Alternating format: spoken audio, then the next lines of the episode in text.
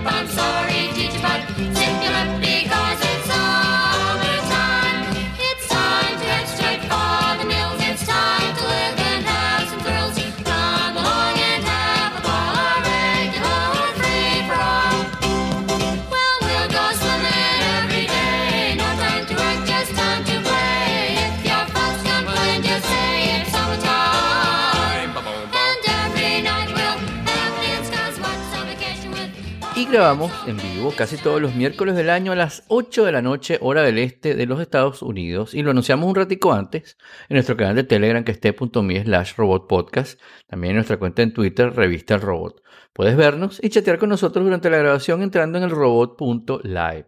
Si quieres sugerir un tema, un artículo o enviar un comentario, puedes hacerlo vía Twitter a Revista El Robot o escribiendo a editor arroba. ¿Qué es eso de la experiencia BMW? Ah, les voy a echar un cuento de una cliente, unos clientes, tienen dos camionetas BMW y se están mudando de Pompano a Weston. Para los, nuestros escuchas latinoamericanos, eso es como 40 minutos en carro, más o menos. Entonces la señora se monta en el carro en Weston y se va a Pompano a buscar algunas otras cosas para la mudanza. ¿no? Y cuando va a regresar a Weston, ya montó las cosas en el carro y todo, resulta que no tiene la llave del carro y no puede prender el carro. Este. Es un carro de estos que no necesitas llaves, tiene que estar solo a proximidad. Y el esposo Ah. estaba cerca de ella cuando ella se fue, él tenía las llaves en el bolsillo, el carro arrancó Oh. y manejó hasta Pómpano, 40 minutos de distancia, y cuando llega ya se da cuenta que ya no tiene las llaves, pero manejó hasta allá sin llaves. ¿no? Entonces, estas son el tipo de cosas que, lo- que los tecnólogos no la piensan mucho. Ah, pero qué loco, porque mi carro no tiene llave, Ajá. es de botón. O sea, tiene una llave que te la tienes que tener en el bolsillo, está cerca y puedes abrir la puerta. ¿Y has probado a arrancar sin la llave? De irte. No. Pero no debería el ¿verdad? Debería parar, Me paré en un sitio que había un parquero, Ajá. entonces me bajo del carro, sí, está prendido, sí, hasta luego, tal. Entro al sitio, y era como un lobby, y llega el señor, al rato llega el señor, disculpe, mire, la llave, la llave. Yo creo que cuando, creo, no lo he probado, pero creo que cuando me alejé, el carro como que dijo, no, ya no puedo Bueno, más. si, bichito". si lo que le pasó a esta gente es lo mismo que funciona en, en tu carro, lo que debe haber pasado es que él paró el carro y lo apagó y lo quiso mover y no pudo, ¿no? Claro, probablemente. Puede ser. Ahora, eso es gravísimo. Gravísimo. Imagínate que llegas, al resto- llegas a un restaurante, entregas el carro, llega el valet que tiene la llave en el bolsillo porque eh, no, no la puso, te entrega el carro, tú te vas Ajá, sin y llave. te, y te fuiste para tu casa y las llaves se quedaron en el restaurante. Si no, en mi carro cuando te alejas del carro, sí, porque sí me ha De cuando pasado, te alejas, claro. eh, dice adentro, porque una vez, por alguna razón, le di a Angie la llave, ya salió, no sé qué, y entonces yo estaba dentro del carro y me decía, la llave está lejos del carro, Claro. llave no está presente. Pero no si tú estás cerca del carro, cuando prendes el carro, le das un besito a tu Ujú. esposa por la ventana, ella se va y una hora más tarde se da cuenta que no tiene la llave del carro. Y Sí, pero deberían avisar en algún punto. debería ¿no? O sea, avisarte, es un que error de diseño terrible. Claro. Debería avisar, lo voy a probar más tarde. Sí, hay que probarlo. Prenderlo y alejarme a ver qué pasa. Sí, La otra cosa que... Guillermo corriendo. Calle para abajo. Eh, estas cosas, el efecto. Joshua Tree, este, dos días antes yo había leído una noticia en la BBC que en. Inglaterra están robando carros cuando ven que alguien tiene un carro moderno que tiene keyless entry este, y Ujú. entra, por ejemplo, a un restaurante, un- una persona se acerca al restaurante con un booster de señal y otra Mm, persona se claro. acerca al carro. Y es como, un, es como una de estas repetidoras de Wi-Fi. Ujú. Y entonces el carro abre y enciende y entonces la otra persona se viene y se van. Se llevan al carro. Y lo leí como Claro, dos días antes de que me echaran este cuento. Porque yo estoy con este Después señor. desarman eso y listo y chao. Y lo validaste. Yo estoy con este Claro. señor y el señor, estábamos trabajando juntos y lo llama la esposa y le dice, no tengo la llave del carro. Y él revisa y tiene las tres copias de la llave del carro. Tío. Bueno, a rodar. Así que, a rodar diseñadores de. BMW, no se concentren solo en cagar el, el sistema de infotainment, porque hay otras áreas que también están echando a perder. Bueno, to- todavía no han arreglado, todavía no han arreglado el tema de las luces de cruce. ¿Cómo es ese tema de las luces de cruce? Cuéntame. Que, que los BMW vienen sin luz de cruce. ¿Ah, sí? ¿Tú no te has dado cuenta? No. ¿Tú viste- ¿Alguna vez viste un BMW en la calle poniendo luz de cruce? Mm, No que No, recuerde. no que me acuerde, Ah, Vas a claro. tener que explicarnos el chiste. Exacto. ¿Pero es en serio? No. No, es un chiste sobre los- la gente que maneja BMW. Ah. Ah. ah. Ya. Ah, ah. No, ¿Sabes qué? pero- Eh, eh, Tremenda audiencia que me calo, que me gasto aquí para chistes. No, Vamos a volver a hacerlo. Oye, inocencia. que Ese diga, fue el, el momento inocente de la noche, sí. este, ahora no sé si este pedazo cortarlo y dejar nada más cuando nos reímos. o dejar el, el Uh. desastre completo y mejor, ¿no? Porque es más- el No, no, ya ponlo así para que vean el Voy tipo por al principio que y todo. que, ¿ah? Sí, pero está, Ah. pero está hoy. o sea, Es verdad, es verdad. El viejo pero chiste, yo me acuerdo que el, vie- el chiste hace tiempo, cuando Nueva York era así peligrosísimo, los años 80 Mm. sería. Era que BMW significaba break my window. Break my wind. sí, cuando Nueva York era peligrosísima, ATM era. Así le decían a los, a los turistas. ATM, a los turistas. Sí, como los cajeros. Ay, hay otro, hablando de turistas y cajeros, eh, hay una anécdota bien chévere de mi papá. Mi papá, Eso, exacto. eh, mi papá estaba en Nueva York y se le acercó un tipo y le dijo que le diera el dinero. Ajá. Y, y le hizo como, como que tenía un arma debajo del abrigo. Y mi papá le dio el dinero, le, le dio la cartera. Y el tipo le dijo, no, yo no quiero la cartera. Y, y el tipo ni siquiera tocó la cartera. Ajá. Eh, y le dijo, saque el efectivo. Y pásame el efectivo. Entonces se llevó el efectivo y se fue. Por supuesto, mi papá lo reportó a la policía. Y en la policía le dijeron, este, bueno, tenemos un libro aquí para que vea caras y trate de identificarlo. Y mi papá dice que abre el libro y en la primera página, la primera foto es el tipo. What? Y entonces mi papá dice, wow, la primera es este, ¿no? Y entonces el policía le dice, claro, hay una razón por la que el tipo está en la primera página, ¿no? Este, ya es conocido, la policía lo conoce. Este, pero mi papá estaba en Nueva York por un par de días. El tipo solo asaltaba a turistas. Era súper cortés. Nunca le insultaba a la gente, ni le gritaba, ni le decía nada. Claro, no había violencia. Ah, no harassment. Aso- asomaba, daba la impresión de que tenía una pistola, pero la gente le preguntaba. ¿usted vio la pistola? No. Entonces parece que el tipo no estaba armado.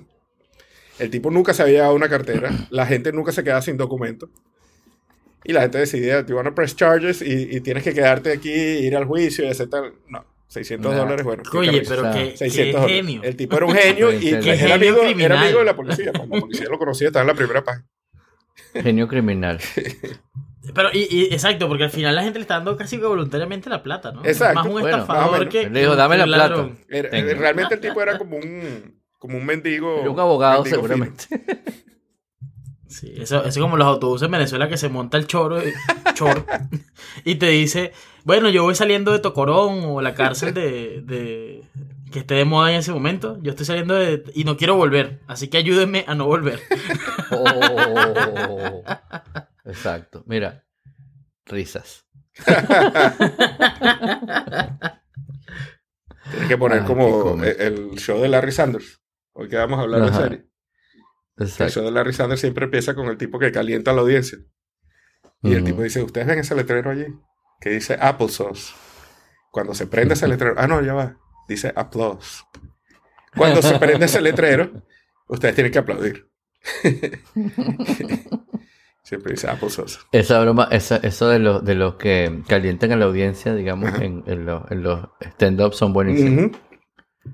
Porque cuando, cuando este el, el que casi siempre está en el de Colbert, Ajá. esta se- creo que es Manizalco, una cosa así. Este, el tipo es comiquísimo, es comiquísimo. te- o sea, antes que empiece el show estás muriéndote de la Sí. risa, literalmente. Estás así con dolor de estómago de reírte, que qué bueno, esto como que ya valió la pena la cosa. Además que te dice, cuando sal- cada vez que cuando salga van a aplaudir durísimo. Y él les va a decir que se callen, no se callen. Dice, cuando, dice cuando, cuando lo ves que hace, no, no, por favor, por favor, y la gente sigue, es porque le dijeron, mira, no, sigue, tú sigue, hasta que ya, bueno, hasta que el último le dé pena aplaudir. Pues. Eh, El, que- Este, el que animaba a, a Trevor Noah cuando yo fui era groserísimo y gritonísimo. Se metía con la gente. Pero, pero buenísimo, tipo genial. Yo estaba pensando, bueno, ese, eso, eso se ve un poco en todas las, las especialidades, ¿no? Que de repente Ujú. ese tipo es un genio de stand-up, ¿no? Pero es como, si solo calientan lo de Trevor Noah, es- está como un nivel por debajo, ¿no? Claro. Una, pero es buenísimo. Bueno, a veces se hacen famosos. Este que, este que yo vi en, en el de. O pueden ser escritores también, ¿no? en el de- ¿Escritores? sí. Escritores del show, ¿no?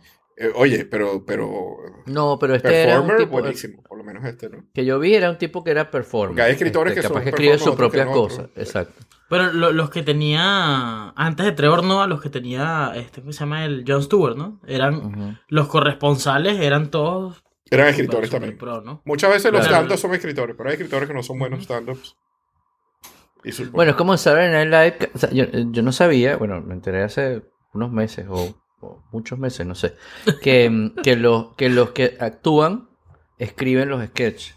Sí, O muy- sea, hay unos que son nada más escritores, pero casi todos los que están allí tienen que escribir. Y si tú ves que no sale alguien, o que alguien sale mucho, es porque el que no sale es porque no escribe nada. Ajá. Y si no escribes, bueno, no sale. O sales en el que te, el que escribió, digo, bueno, quiero a este y a este, tal. O esto sería bueno con estos dos y tal. Eh, y el que sale mucho porque escribe mucho.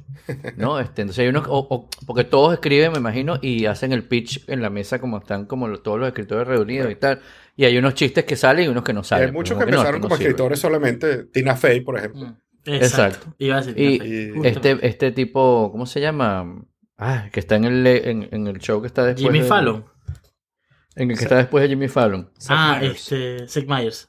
Seth Meyers, el escritor de, de Saturday Night Live. Bueno, yo Este- estuve perdido los últimos dos miércoles. Estaba on assignment. Este, Sí. la- el primer miércoles fui a la conferencia de MacTech Pro. Que, bueno, deberíamos hacerle la cuñita aquí. Es, es una conferencia de técnicos de Mac. Y yo he ido a los, los últimos dos años, fui en Orlando, entonces cuesta como 300 dólares. Que no es caro realmente para una conferencia un día entero especializada. Y, Ujú. y manejaba hasta Orlando en la mañana y me regresaba en la noche. Lo cambiaron a Atlanta porque eh, Orlando es como, ellos dicen que la forma de Florida hace que el resto de los Estados Unidos le cueste mucho venir hacia acá. ¿no? Entonces Atlanta es mucho más céntrico. Ok. Lo cambiaron a Atlanta y me escribieron si iba a volver y yo les dije que no podía, que se me salía de presupuesto. Entonces me becaron, Claro. me invitaron Ah, Ah, ¿qué pero tal? y entonces lo que tuve que pagar fue el pasaje, que fue más o menos lo que me cuesta la conferencia cuando voy a Orlando. Entonces me costó más o menos lo mismo. Y estuvo muy buena, muy, muy simpática. Fue en las oficinas de... eh, ay, se me fue el nombre de la gente que hace las máquinas virtuales. VMware. VMware. Citrix. En las oficinas de VMware Bien. en, en Atlanta. Pero ellos no son Dell. VMware, ¿De quién? Sí. no sé. No sé. Y nosotros no tuvimos... No, ese es Alienware. Tuvimos es de Alienware, ¿será? No. Alienware es de Dell. Este, tuvimos cero interacción con VMware. Lo único que hicimos con VMware es que, bueno, ellos estaban patrocinando y tenían, tenían una mesita en la exposición y usamos sus su instalaciones, pues, pero no, no visitamos oficinas ni... Y fue, por supuesto, una cosa que monté un avión a las cinco y media de la mañana, alquilé un carro, llegué a las oficinas, pasé todo el día ahí, a las seis y pico de la tarde salí, agarré un avión y regresé a la casa. Sí. Alienware y VMware, las dos son de Dell. ¿Ah, sí? sí. Ah, las La compraron el año pasado. Compraron todo lo relacionado con Ware. sí. Compraron o el sea web. que... Ah, bueno, o sea que Dell hace software para Mac. Qué bueno. Exacto. Está bien. Dell es sorprendente. Porque hay Alienware, ¿no? que what? Sí. Alienware es, es línea de tal, es una es aparte. Alienware, si no me equivoco, es de. Fue fundada en Kendall, aquí en Miami. Sí, es de aquí, Mm. es local. Sí. Qué cool, sí. qué cool. Y Alienware. Y después, y después el siguiente miércoles que no viniste. Siguiente ¿Se puede miércoles. Estaba on assignment On también. assignment también, este, viendo a, a Luisito Suárez y a. Morder orejas ahí. sí, Hoy me, me puse mi franela de- del Barça. jugando, el Barça jugando contra el contra el, el Napoli, Napoli. en el International Champions Cup aquí en los Estados Unidos. Son unas exhibiciones. Estuvo bien simpático. Estábamos en la décima fila. Este, especialmente Matías, que es fanático del fútbol. Lo que sí es un desastre es el, el, eh, ¿cómo se llama? El Hard Rock Stadium. La entrada y la salida.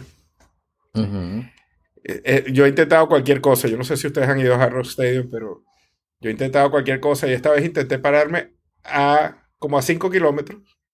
En un Walmart 24 horas me paré en el estacionamiento y llamé un lift.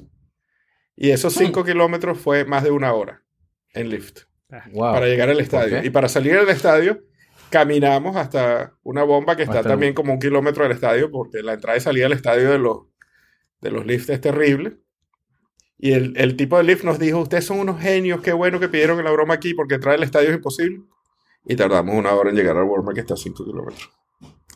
Ah, qué tal. Eh, es mejor esperar una hora en un lift que esperar una hora sentado en tu carro y tú manejando y acelerando y pagando, que es lo que me ha tocado Exacto. antes, pero tienen que, tienen que solucionar ese problema. Peor que el, peor que el poliedro.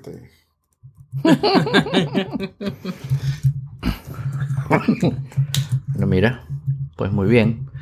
Eh, y, y la semana pasada Ricardo nos contaba que estaba haciendo, que aprendió a hacer pasta. Ajá, Ajá. eso se ve buenísimo. Este, y estuvo, estuvo divertido eso, porque además pensamos que estaba, yo no sé por qué, yo pensé que él estaba aprendiendo a hacer pan.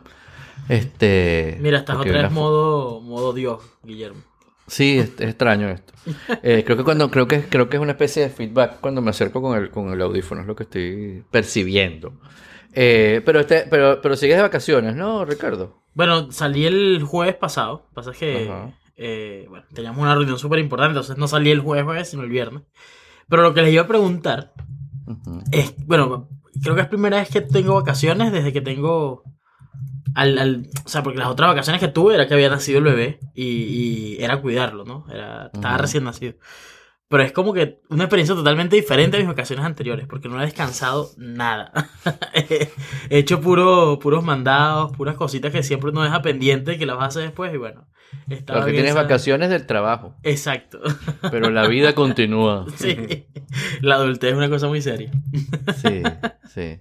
No, pero igual cuando uno era chamo también, eh, en, en- en esa época de que de vacaciones uno hacía un montón de cosas, pues. Te lo ponían a uno en, en un curso o en... Ah, va para natación, va, no sé qué, broma, haz esto, haz lo otro. O, o te ponías a... ibas al doctor, o sea, ibas a hacer un montón de cosas Sí, que tenías eso, lo- todo lo que era, era O sea, las vacaciones son vacaciones de algo. Son Sí. Casi nunca son completamente vacaciones, vacaciones. El- es que en la Yo- universidad sí eran como más, ahí sí no hacía nada. Inclusive cuando uno viaja, que te vas de vacaciones, te fuiste para Aruba, te fuiste para esquiar, te fuiste no sé dónde, estás todos esos días tratando de aprovechar el tiempo, ¿no? Y, ay, quiero, quiero hacer esto, quiero hacer lo otro, y estás activo, estás en actividad, y no sé qué, entonces terminas necesitando unas vacaciones en las vacaciones, ese típico comentario, ¿no? Hay sitios bueno, que no bueno. tanto, ¿no? Por ejemplo, yo recuerdo antes cuando uno iba a Aruba desde Venezuela, eh, los tipos te decían, este es el lugar perfecto, los arubianos, este es el lugar perfecto para hacer nada, ¿no? Este, para que no hicieras nada, pues estabas ahí. Podías estar muy tranquilo sin hacer nada, sentado viendo el mar, qué sé yo. Tomate un, una piña colada. Mire, Sí. y, y aprovechando que estaba haciendo mandados y, y estaba por aquí y por allá, eh, escuché completito el, el capítulo del modulor de Ah, sí. Van Halen. Y te lo juro que yo juraba que era una banda australiana. No sé por qué. Qué bueno. Qué millennial, Qué qué bueno. millennial. Qué sí, sí, sí, millennial. sí, sí. Yo te lo juro, te lo juro. Que mira, tú No, sabes que Estuvo súper bueno. ese nombre que ellos tienen de ese nombre que ellos tienen que tenían al principio que se llamaba Mamut es una zona por aquí en California poco más al norte de aquí donde yo estoy este que es como de, de- de- de- donde la gente va a hacer hiking y tal y hace todo bonito y hay una, una montaña nevada y todo el cuento ¿no? Este, Mammoth, que era el primer nombre de Van Halen. que no estaba tan difícil poner el nombre, ¿no? Yo los vi en vivo, Sí, por había- cierto. ¿Los en viste? Caracas, en el Poliedro. Hablando del Poliedro. Ah, eso fue, eso fue en el, ¿qué? ¿80 y qué? En el 80 y qué? 5. Yo antes decía que yo, yo antes decía que había visto Queen en el 84. Y, al- y hablando con alguien me dijo, pero Rómulo de Betancourt se murió en el 80. Y yo, ups. Fue cuatro años Exacto, antes de lo que yo siempre había dicho. Fue en el 83 Van Halen en Caracas. 83, ok. Sí, Sí, 83. dice aquí. Buenísimo. No, no Ese me tipo siento ni un poquito mal porque no pude haber ido. Era materialmente imposible materialmente imposible. Yo Este, estaba muy pequeñito. Ah, Un par de cuenticos con Van Halen en Caracas. Eh, bueno, David Mm. Lee Roth. eh, a pesar de que Muchos. eh, eh, Eddie Van Halen es un, es un diablo, un dios de la guitarra. Este, ese- esa banda no es nada sin David Lee Roth. Este, y me va a caer Claro. encima.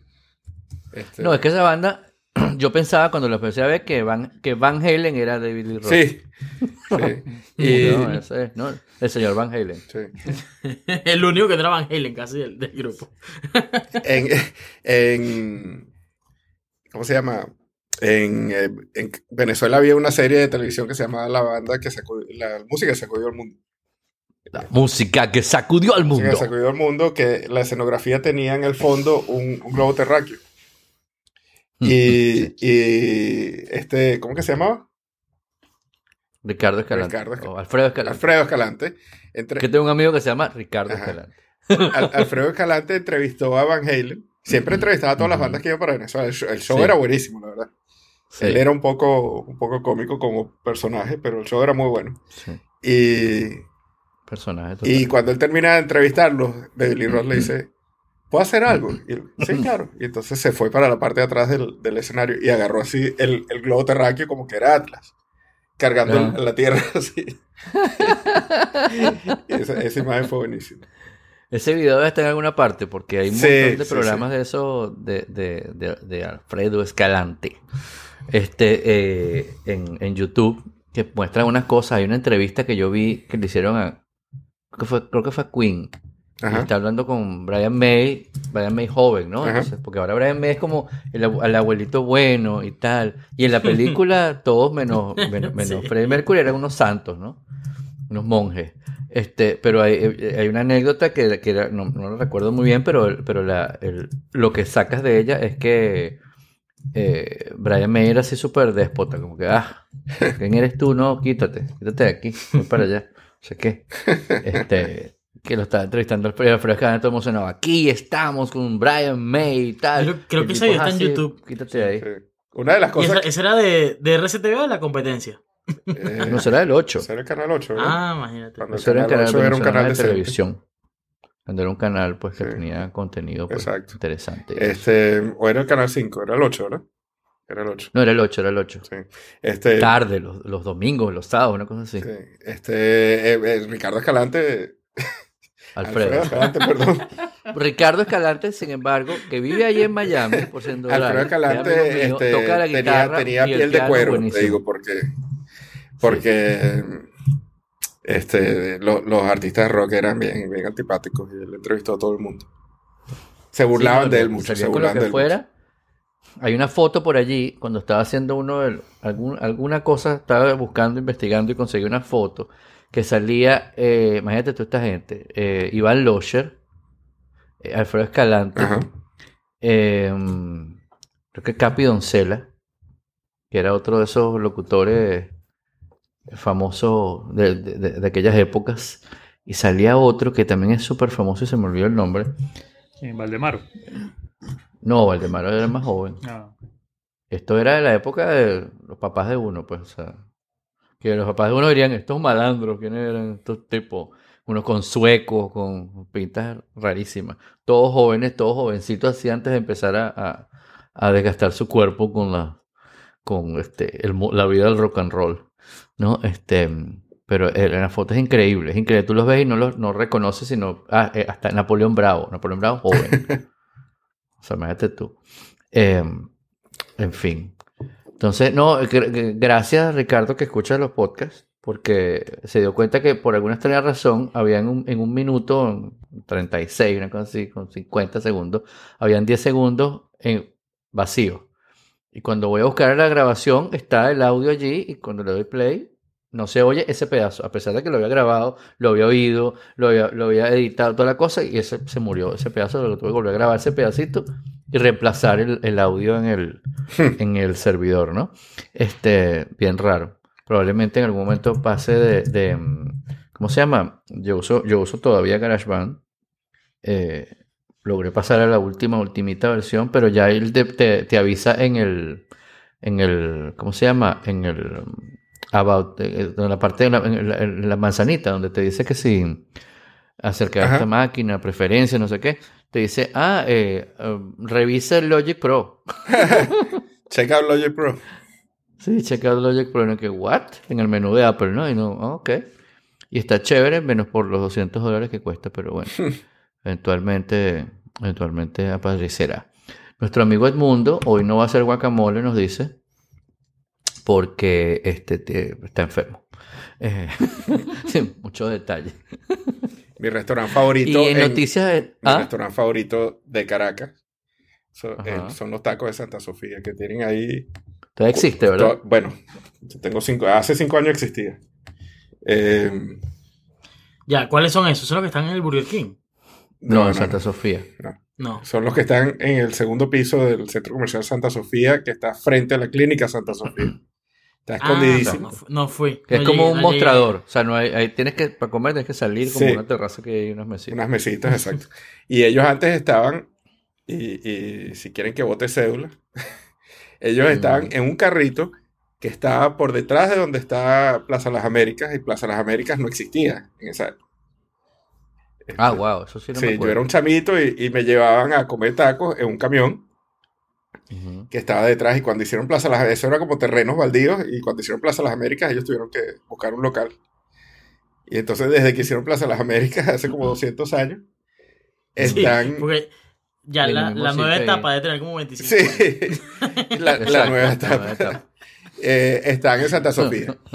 Y esos tipos son realmente increíbles. Son unos mexicanos de, de la zona más norteña de México. Yo no me sé los estados de México, pero una vez conversé con él, me dijo que era de. Monterrey, no sé. Ah, de Monterrey o de por ahí, sí, Tijuana. Tijuana. Y, y entonces, eh, a mí me llamaba la atención que hubo una época, en Venezuela ha habido varias épocas donde no se consigue algo, no se consigue leche, no se consigue papel toalé. Y el queso, el queso paisa, que es un queso que se come mucho en Venezuela, yo creo que yo pasé como tres años que no encontraba queso paisa. Y esos tipos nunca les faltó queso. Y lo único que sí a veces, y yo creo que era porque se les acababa, es que a veces se les acababa el guacamole, porque el guacamole era fresco y lo hacían en el momento. ¿no? Ah, claro. Y ese centrico comercial es un centrico comercial donde antes había un teatro, pero que lo agarraron ahora para iglesia cristiana. Y, y hay como unas Exacto. oficinitas de médicos, unos, un par de psicólogos. Entonces, un centrico comercial medio Sí. muerto. Entonces, realmente ese centro comercial, algo así como el 98% del, del tráfico es para comer tacos. Y eh, de hecho, la cosa está en. El, el sitio está en un segundo piso. Y yo pasaba con el carro despacito y me asomaba, porque si la cola llegaba al primer piso, yo no la hacía. Era más de una hora de cola para comer tacos. Claro, porque el, el restaurante no se veía No se ve desde afuera. restaurante. El sitio el, el, ex- el- el expendio, porque no era la- Sí. este no se veía desde no la se ve calle. desde la calle, pero si la cola se veía de la calle, ya sabía que era más de una hora para, para Claro. comer tacos. El centro comercial era rarísimo. Rarísimo, Es creo que, sí. todavía- que existe ahí, pero es rarísimo porque por- eh, eh, es como una caja gigante, Sí. ¿no? Por fuera no se ve nada de lo que está dentro.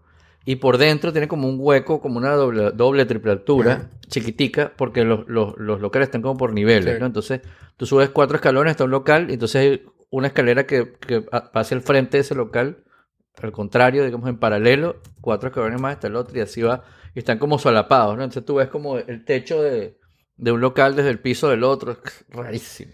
Y son todos así, como dice Julio, ¿no? además que son esos que se abren como con una, una puerta de balcón, de esas, Ajá, ajá. y abre así, entras al Sí. local.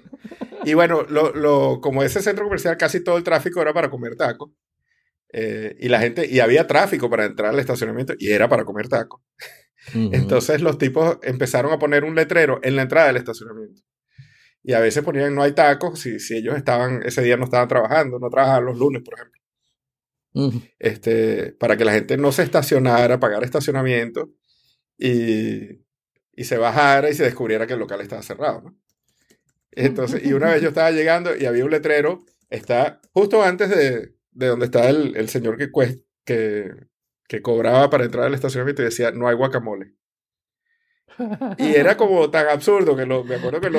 No, no hay puesto, ¿sabes? No hay guacamole. Sí, no hay guacamole. Y, y- y claro, como el local no se veía, si tú no conoces el local, tú dices, ok, ¿por qué en este estacionamiento no hay guacamole? ¿Y por qué será eso importante, no? El guacam- y el guacamole era bien rico. El guacamole Era, era- era mundial, todo, era, es, es genial ahí. Había un guacamole, ¿ustedes se acuerdan? Había unos supermercados en Venezuela. Ay, perdón, disculpe. Unos que íbamos, pero ya no vamos, pero que existen.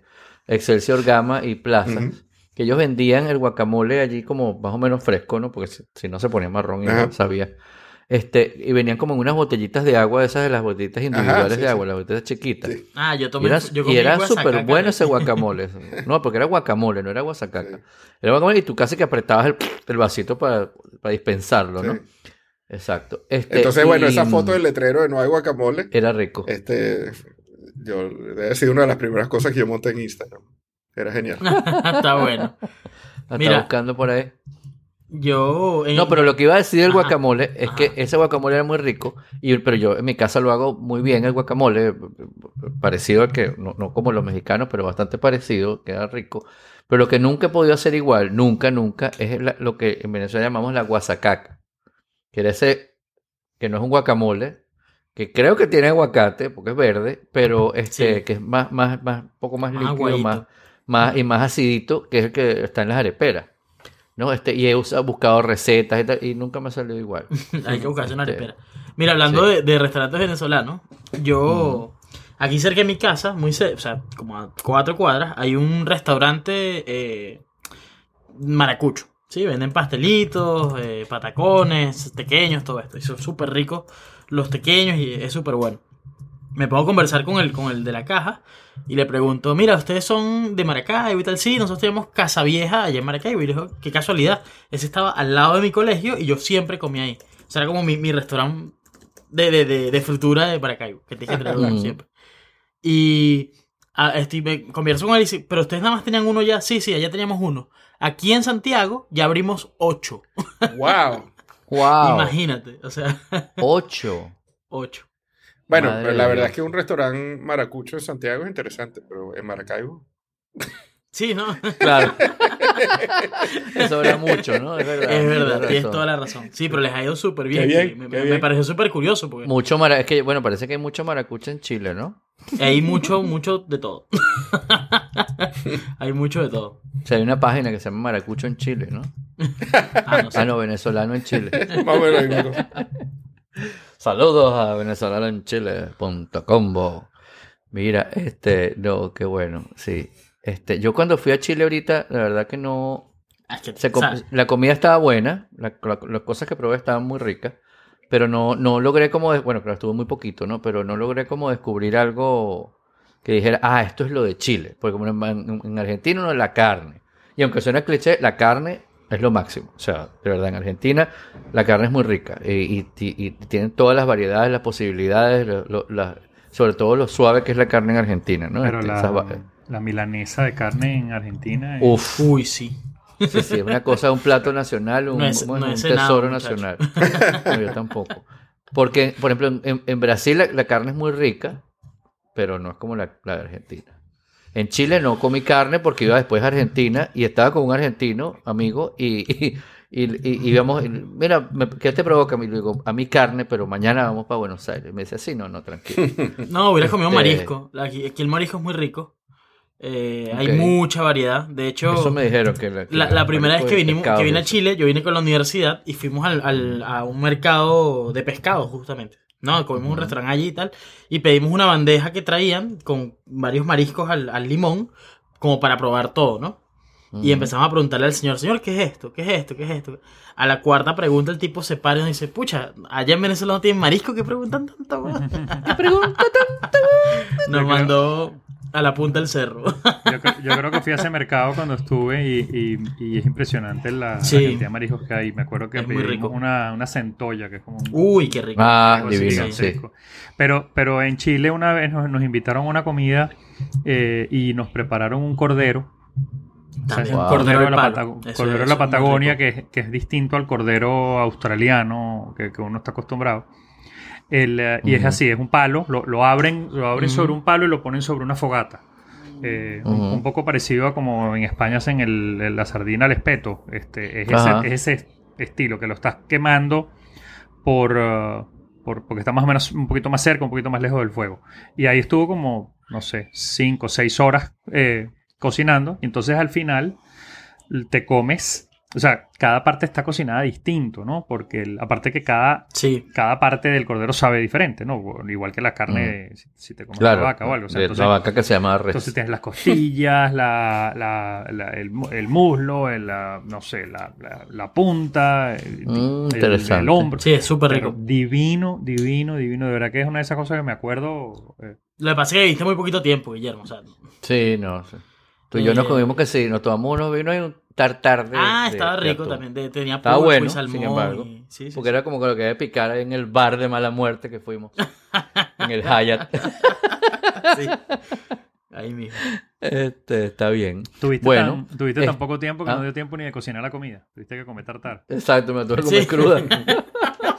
Literal, yo creo que, yo creo que sí, sí le pasó eso, porque además tenía otra cosa después y fue súper rápido. Sí, bueno, vamos para allá, siguiente. No, bueno, después de ahí comí un, una, como unas costillas de, de cerdo, pero no es como las que uno come aquí ajá. barbecue, pues, sino era como una cosa como hecha como en su propio jugo y era, no tenía los huesos ya, era súper suavecito. No, era, pero era como de comida más eh, como tradicional, más como campesina, ¿no? Más como, pero estaba muy rico, muy, muy rico. Sí. Este, Aquí tenemos un chiste porque pero- una vez cuando estábamos viendo Food Network, cuando empezó Food Network, este, eh, este, este Mario Batali hizo un- una pasta y la sirvió lo que él llamaba a la contadina. Y a la contadina Ajá. era eh, en la misma, en el mismo sartén. Ajá. Entonces aquí siempre jodemos cuando estás comiendo así apurado y te calientas algo rapidito. Pero voy a comer a la contadina, Ah. no sacas platos ni nada, Vámonos, chun, chun, No, chun. no, no. No, Sí, a hay- a mí hay- eso no, me, no me lo permite la vida. O sea, ponerle un tenedor a un sartén, no. No, no, no. no. No, pero de repente un pan, de repente un, ¿cómo se llama? Un pan. Otra vez hice una salsa bien buena.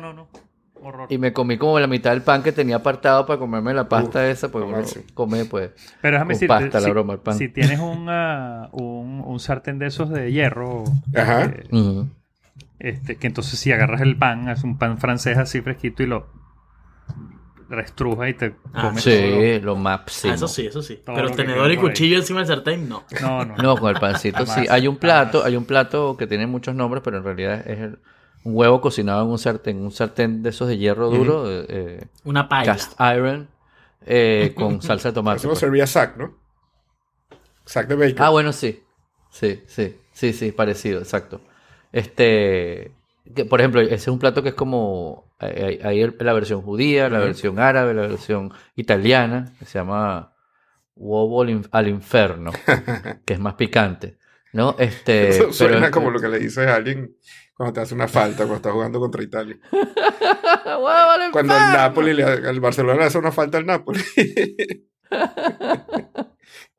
¿Qué es eso? Son los huevos cocinados en salsa de tomate ahí con un montón de, de cosas y te lo comes en el sartén, pues en el, en el Sí. cast iron pan.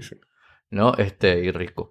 No, eh, bueno, nada. eh, a- aparte de comer, nosotros también, eh, cuando a veces estamos de vacaciones, como, como, como Ricardo, o cuando tenemos un rato libre, yo particularmente veo televisión en la noche para que me desconecte el cerebro de, de la actividad continua, ¿no? Y siga, siga, siga estresado en el background, pero en el, en el, en la parte consciente me, se apague un rato mientras estoy embuido, metido en, el, en la historia que estoy viendo. Este, entonces vemos televisión y, y se nos ocurrió hacer para este episodio una, una lista de las, de las series que vemos, eh, que hemos visto, que veremos, pero especialmente que recomendamos, ¿no? Eh, eh, no tiene que ser algo, no, no es la lista de nuestras series favoritas, ¿no? Porque yo, por ejemplo, creo que esa lista la hicimos hace no mucho y, por ejemplo, en mi lista siempre tiene que estar Seinfeld. Pones aquí el, el bajo. Pam, pam, pam.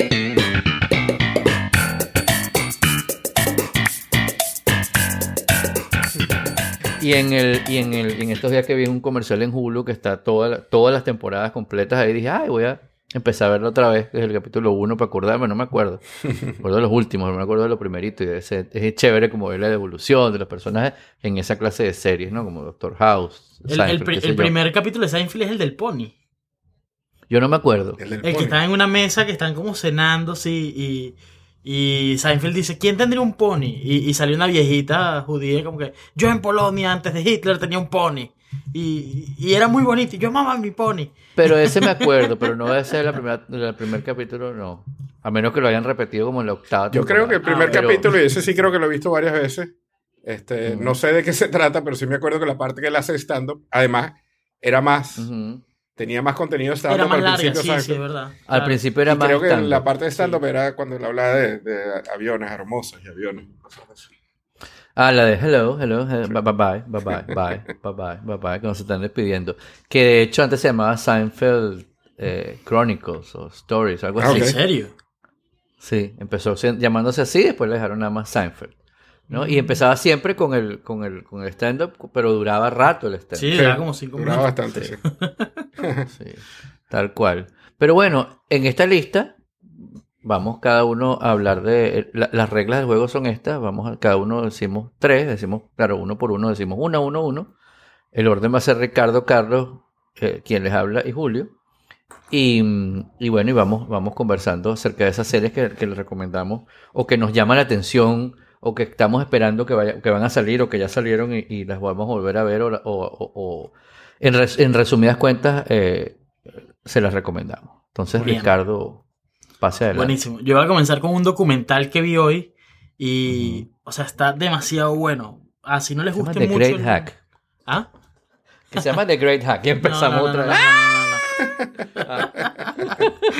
bueno, es, acerca de hackeo, pero biológico. Ujú. Ok. Eh, se llama Screwball, que es como bola... eh, sí, como bola curva, ¿no? Para los, Eh, para es un los fanáticos del Los que béisbol, saben- eso es un, un- una bola de tenedor o un... De bola de tenedor, exactamente, sí. Eh, y el, eh, está buenísimo, es un documental acerca del segundo escándalo de dopaje. O sea, porque el primero es Oh. donde cayeron eh, José Canseco, Mar Maguire, Sammy Sosa, etc. ¿no? Fue como el, el primer gran boom de- del dopaje. Pero el segundo fue, comenzó con, con Manny Ramírez y, y- y fue como dos, tres años después de- del primero. El problema es que en el segundo cae A-Rod, Alex Rodríguez. Eh, y, y fue toda una novela, un drama, que el tipo se retiraba, que no se retiraba, que se suspendía, que no, que sí, que apelaba. Bueno, esto, está, está mundialmente bueno, me encantó. Eh, habla de... Está basado, por supuesto, en, en Miami. Y, y una cita que conseguí viendo los reviews en internet decía, Miami es un lugar soleado para gente eh, oscura. O sea, como decir, shady, ¿no? Así como... Shady. eh, it's a sunny place for shady people. Está buenísimo esto. Eh, y, y está, y está buenísimo porque como que todo el submundo de... de- porque esos tipos al final eran, eran narcotraficantes, ¿no? Entonces era un doctor que se había graduado en Belice y su papá sí era médico pero cubano y, y hacía, hacía los récipes. No, no, no, está súper bueno. Lo recomiendo, véanlo. Eh, así no les gusta mucho el béisbol. eh, parece, parece un capítulo de Miami Vice. Está- eh, y además eh, eh, está todo muy, muy bien hecho. Les va a gustar. ¿Verdad que, que lo recomiendo 100%? Ah, qué bueno. Buenísimo, lo pongo en la lista. Chévere. Y Car- Eh, señor Carlos.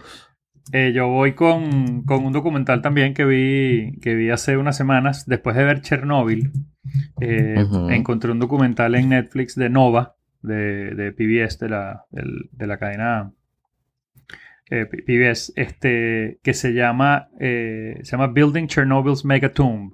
Y es la construcción de la tapa nueva de Chernobyl, que terminó hace, hace dos años, más o menos. El, ah, a los que les gusta la ingeniería y los proyectos, los megaproyectos. Megaconstrucciones. Es insólito. El tamaño del proyecto, el presupuesto, la cantidad de gente que trabajó, el, todo lo que tuvieron que hacer. Eh, los problemas, el- no podían construir sobre la, so- sobre la estructura que se está cayendo este, por, la, por la radiación. Entonces tuvieron que construir la tapa a como a 300 metros de distancia y moverla una vez terminada con unos rieles y unas compuertas para que cayera encima. Y además construir Wow. adentro un sistema al que ya no se puede entrar, que tiene un robot con el que van a ir desarmando todo lo que está adentro y sacándolo de ahí para enterrarlo en otro lado. El, eh, durará 45 minutos más o menos. Este, buenísimo. Si vieron Chernobyl, después de ver Chernobyl les recomiendo ver esto. ¿Cómo se llama? ¿Otra se vez? llama, se llama, ya lo voy a pegar aquí. Ah, ok, lo vas a pegar. Era para buscarlo. Sí, Chévere. un segundo, déjame pegarlo eh, en el chat. El, um, Building Chernobyl's Megatomb. Y es el, es el sarcófago nuevo eh, que le construyeron encima a, a- a- a la planta. Pues porque uno de los problemas que había es que la- los arreglos que hicieron, eh, que ven en la película, el, en la serie, pues, eh, solo duraban unos pocos años y ya estaban, ya se estaban cayendo, ya habían pedazos del techo que se habían caído, entonces podían pasar dos cosas. Podía terminarse de caer el techo y entonces iba a remover todo lo que había abajo y echar todos esos desechos eh, radioactivos al aire otra vez. Este, eh, y, y podía además, eh, a través de eso, pues crear otra vez el, problema que tenían de, de- que se les fuera la, la parte radioactiva hacia la Tierra y les infectar, les eh, contaminara el, el agua. El agua. Wow. Entonces Wow, es ¿qué todo. tal? Entonces imagínense este proyecto. O sea, primero era levantar la plata para el proyecto. Entonces toda la gente que puso son billones de dólares. Eh, hasta los Estados Unidos puso, puso gran parte del, del, del presupuesto. Y después armar el equipo, ¿no? Habían como, habían como, no sé, 10 proyectos distintos y escogieron este. Y después que lo escogieron pasaron como 5 años más antes de que dijeran, bueno, ok, eh, vamos a hacerlo. Y, y- y todavía con el proyecto que hicieron y que terminaron de ese tamaño, hay una cantidad de interrogantes de, ok, ¿cuánto va a durar? Eh, ¿Cuándo hay que hacer el próximo? Este, entonces este más o menos creo que dura como 100 años. El, eh, porque esa es otra cosa, el concreto y todos los materiales que usan se van, se van viendo afectados. Una de las cosas que yo no sabía es que Mm. el, ah, las estructuras metálicas tienes que irlas pintando siempre, ¿no? El- por eso, por ejemplo, el, el puente de- en San Francisco, cuando terminan de pintarlo, arrancan a pintarlo otra vez y llegan hasta el otro lado y cuando llegan arrancan ya están pintándolo de nuevo. Porque si no la pin- la- lo- el metal se oxida. Entonces, ¿cómo pintas tú algo a lo que no puedes entrar? Entonces, Claro. entonces bueno, todo eso te lo explican. Tiran una bomba de pintura. Todo eso te lo explican en el, en el- en el documental. Bien, bien interesante. ¿Cómo la tiras para adentro? Oye, más divertido que ver el documental es tratar de especular cómo hacen esas cosas. Claro, Exacto. claro. Bueno, bueno, imagínate que estos tuvieron que sentarse y decir, bueno, ¿cómo vamos a hacer esto? Claro. ¿Cómo vamos a construir esto y moverlo para allá? Eh, ok. Claro, eso es- eso es súper interesante, cómo resolver Sí. problemas. ¿Quién nos hace ¿no? el robot para mover las cosas adentro? Este, el, y un robot que funcione en un, en un área altamente radioactiva. Claro, como El, que sabemos que se. Yo voy a aprovechar de colear aquí, este, si vieron Chernobyl, eh, o si no vieron Chernobyl, Ajá. o si van a ver eh, Building Chernobyl's Megabomb, vale la, Megatom, perdón, vale la pena ver, eh, escuchar el episodio de, de Incomparable de, de Chernobyl, está genial. Sí, Eh, sí, sí, lo escuché, está bien bueno. Y, y entre las cosas que hablan, bueno, hablan cosas geniales, pero, pero entre las cosas que hablan, hablan de. de. Eh, cómo estudiaron y descubrieron eh, las, cómo se habían hecho las cosas, ¿no? Entonces, por ejemplo, el tema de, de que para quitar el grafito del techo, eh, decidieron que la única manera de hacerlo era, era con, gente, pues no había otra forma. Y, y hubo uno de los robots que trajeron de Alemania y el robot no funcionó porque era. eh, no se le podía decir la verdad a los. sí. A los Claro, a los que A los mandaron el alemanes. robot. Sí, no se le podía decir la verdad. Entonces subestimaron la. La, La que- ah, bueno, La radiación. Y entonces en el techo, Toma. la única manera de hacerlo era, era con humanos y, y, y los, decidieron que los humanos solo duraban 90 segundos. Entonces, básicamente trajeron robots Sí. humanos. Biorobots. Biorobots, exacto, que lo que tenían que hacer era agarrar un pedazo de, de grafito y lanzarlo para abajo y, y era lo único- la única vez que se podían aceptar a, a radiación en su vida y, y, bueno, y tenía, eran como desechables, de un solo uso, ¿no? Claro. Si hacían, si cocinaban cualquier cosa en un microondas, Y se morían. el, y el, No, no es igual, no es igual, pero bueno. sí. y el, el título del podcast está genial, el, el Belorrusian Chupacabra. Veloraz Chupacabra, sí. Eh, parece como una, parece como una, un audiolibro de una hora y, ve- una hora y Sí. veinte. Sí, es bien bueno. The Incomparable de Jason Snell. Bueno, este, el otro día estaba viendo una serie, empecé a verla y me parece interesante. No sé si es buena o mala, pero la voy a ver igual. Este, vi el primer episodio y, me quedé con ganas de ver lo siguiente. Es una historia, es un poco rara, porque lo empiezo a ver y entonces, eh, en, ¿cómo se llama esta cosa? En Amazon Prime Video, empiezo a verla y digo, oye, que, que ¿dónde, ¿dónde está situada? ¿no? Porque es como una época, parece que fuera como en los años 50, ¿no? Pero entonces de repente veo dirigibles y carros como muy antiguos y la ropa de la gente varía entre como muy clásica y moderna. Digo, qué raro, qué raro la estética de esto. Parece Londres, pero no mencionan, hasta ahora no mencionan que es Londres, pero obviamente es Londres como un Londres raro. Londres como medio fut imagínate un Londres futurista, pero visto desde los años 50, ¿no? O los Ajá. años 40. Steampunk. Como iba a ser en el futuro inmediato. No como iba a ser en el Turismo 2000. vintage, pues. Entonces, exacto, un futurismo vintage, una cosa súper rara. Entonces, la estoy viendo, entonces el tipo, el protagonista, eh, el tipo está, eh, es como, eh, es un veterano de una guerra, no dicen de qué guerra, están como en, parece que fuera Vietnam, pero son ingleses, ¿no? Y entonces, claro, puede ser que haya mandado gente para allá, etcétera. Ok, yo estoy, ajá. Y el tipo quiere montar como una, como una cosa de una agencia de detectives, ¿no? Entonces, por casualidad, el primer cliente, no cliente que tiene es un señor de apellido Wayne, Thomas Wayne. Y yo digo, Thomas Wayne. Porque me suena, me suena Wayne, obvio, pero Thomas, Thomas Wayne me suena. Y el tipo, claro, ¿cómo se llama el tipo? Pennyworth. Pennywise. Wow. Y eh, eh, eh, eh, cuando, cuando, te- cuando más o menos termina el primer episodio, le dice así, mucho gusto, Alfred Pennywise.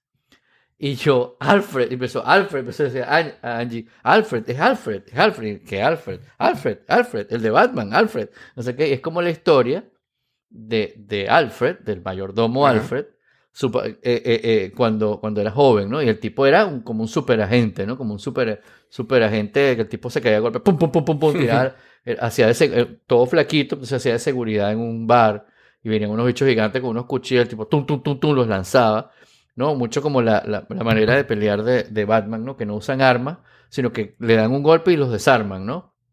Este, y, le- y el arma le quitan el cargador y no sé cuánto, como que hay escenas violentas, violentas de tiros y toda la cosa, pero el tipo trata como de no, de, no usar así la superviolencia, sino bueno, golpes, ¿no? No pistolas y cuchillos y tal. Este, y es como, y, y entonces supuse, bueno, t- no he visto la segunda, que es como, eh, eh, ese es un, eh, esa ciudad es como un Londres, si ciudad gótica es Nueva York, ¿no? Es, un, es una especie de paralelismo de un... Es, es como una Un pregunta de la, gótico. de la prueba de actitud académica. exacto, exacto. Está chévere, está chévere, se llama Pennywise, insisto, y está en Pennywise o Pennyworth. Bueno, Penny algo. Penny. Pennywise no es el payaso. pensaba que era payaso, Sí. sí. El de It. Sí, yo también. Entonces, entonces es Pennyworth. Pennyworth. Pennyworth. Sí, yo pensé que Este, estabas hablando del sí, payaso de una precuela de, de Una It. precuela cuando era un payaso. Este, la pasan en Epics, en ese canal que se llama Epics, o también la pueden conseguir en su, en su, ¿cómo se llama? En su Amazon Prime de video de confianza. Pennywise, la escuela de payasos. Y yo me, estoy, me, me doy cuenta que ustedes se están yendo con cosas eh, más como raras, ¿no? No, que- Ajá, no tal? tan, no tan este, conocidas. Tan clásica. No, sí. Cualquier, cualquier, cualquiera cosa. Porque yo cuando hice mi lista pensé, bueno, ¿qué hago? ¿Pongo algo que la gente no haya visto o pongo algo que, que hay que especial, eh, recomendar especialmente? ¿no? Porque aquí hemos hablado muchísimo de Chernobyl, por ejemplo, que yo creo que es imperdible. Sí, Y hemos, sí. Pero y hemos hablado de mucho eso. de Umbrella Academy y estoy como cansado de recomendarlo. También. Entonces, Sí. Exacto, que ya la vi, Sí. la hablamos después. después la hablamos. Entonces, este, a ver, yo creo, y, y la otra que he hablado mucho es Barry, ¿no? Pero no voy a recomendar entonces esa. Mm, Me voy a ir con algo un poquito más, menos común. Entonces, yo voy a recomendar Derry Girls. Derry Girls es, eh, es una, una serie que trata de. se desarrolla en, en Irlanda del Norte en la época de los problemas, como lo dicen ellos. Eh, y entonces son unas niñas que están en una, unas adolescentes que están en, una, en un colegio católico. Y, y llega el primo de una de ellas a visitarlo y es eh, inglés. Y es, por supuesto, no es católico.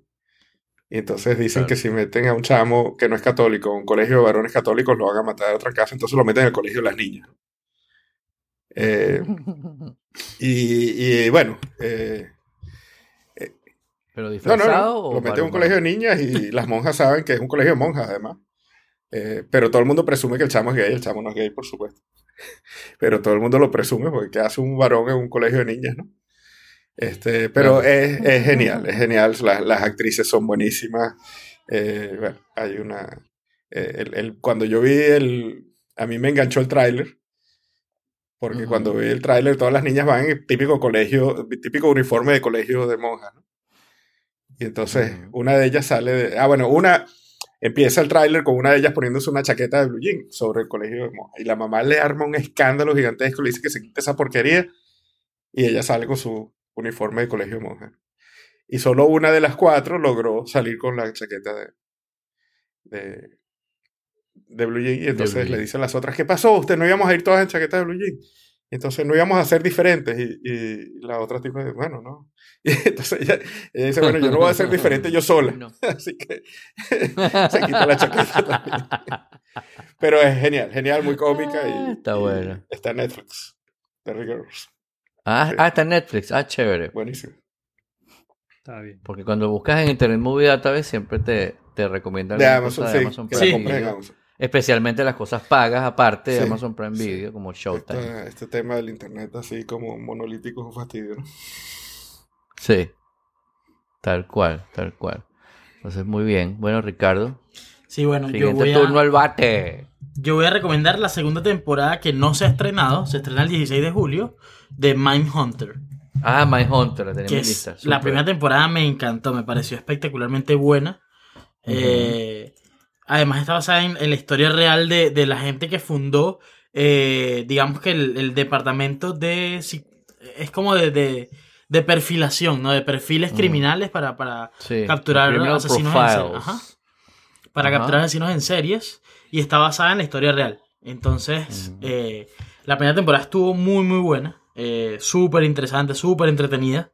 Y bueno, la segunda temporada la estrenan ahorita el 16 de agosto.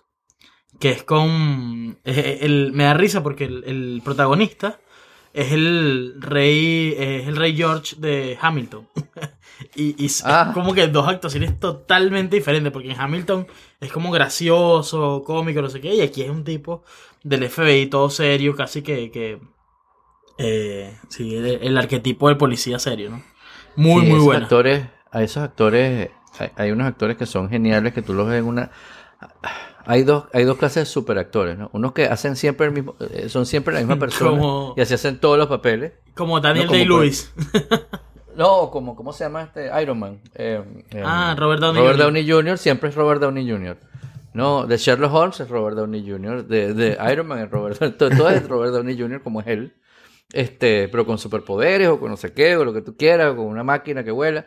Este, y hay otros actores que se caracterizan eh, Ay, no solamente disfrazados, sino razón, la actuación, aunque no estén, aunque no estén caracterizados muy disfrazados, son com- completamente distintos. Como por ejemplo cuando vimos, cuando recomendamos um, ah, esta serie que del, del fin del mundo con el ángel y el demonio. Good em, Omens.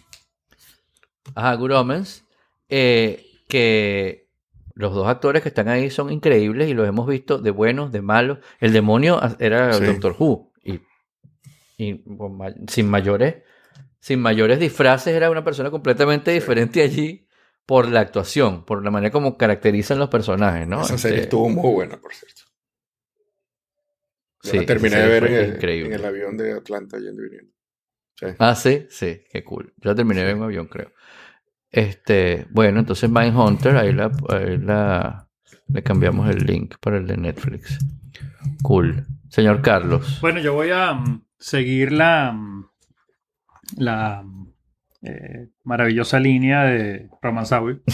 Este, y voy a recomendar una que no ha salido todavía tampoco, pero es que la primera temporada me gustó mucho y la segunda temporada es en Venezuela. Este, y es Ah, la segunda temporada cool. de Jack Ryan, del el personaje Cool. de Tom Clancy, y es totalmente, pues, según la descripción, en Venezuela, eh, con problemas políticos, con lo del presidente y, Wow. y una cantidad de cosas. Me, me llama mucho la atención. Sale ahorita, eh, debe salir el mes que viene, una cosa así. ¿Dónde? Si no sale, Sí, sale ¿Dónde pronto. sale pasado mañana. En Amazon, Amazon en Prime. Amazon Video. Prime, sí. Amazon Prime Sí, la primera es buenísima, la primera temporada es muy buena.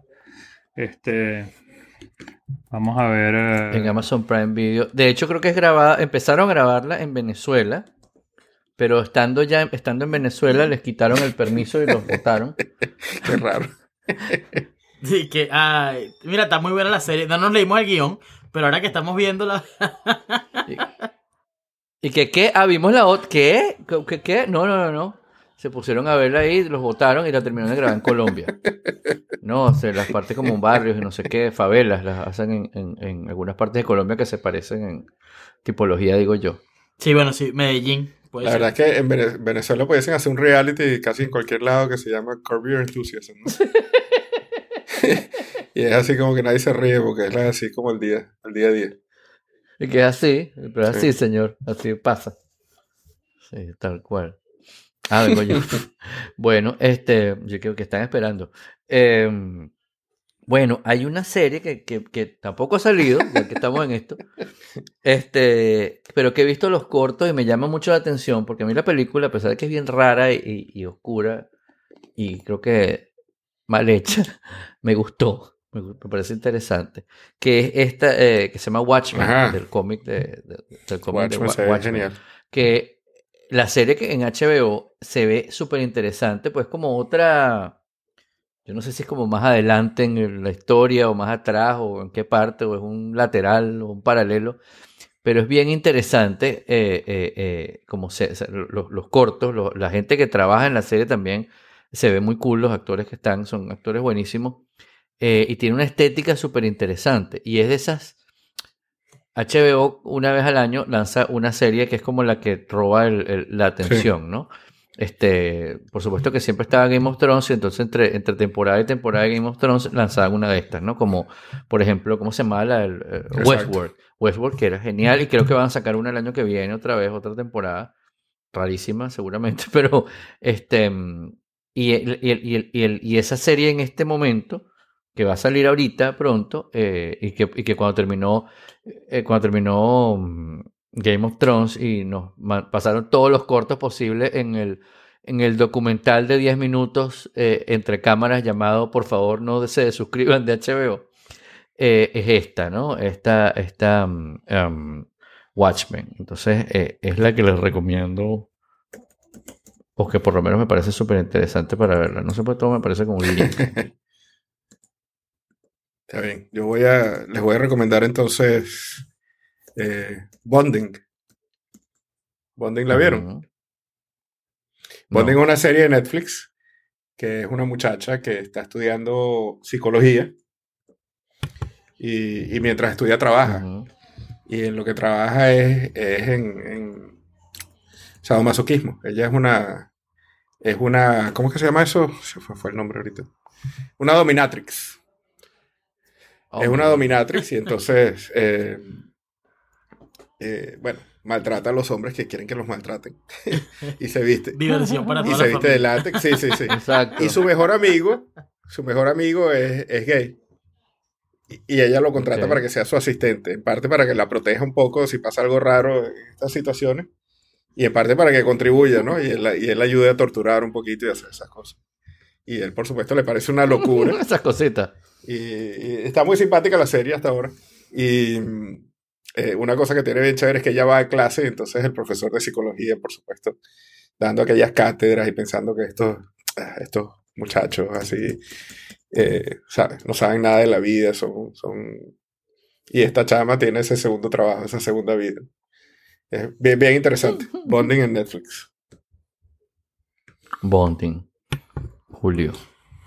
Bien, bueno, Ricardo. continúo yo. Eh, a mí me gusta mucho ver programas de cocina. Eh. Y hay una serie en Netflix que salió para este verano que se llama Street Sí. Food.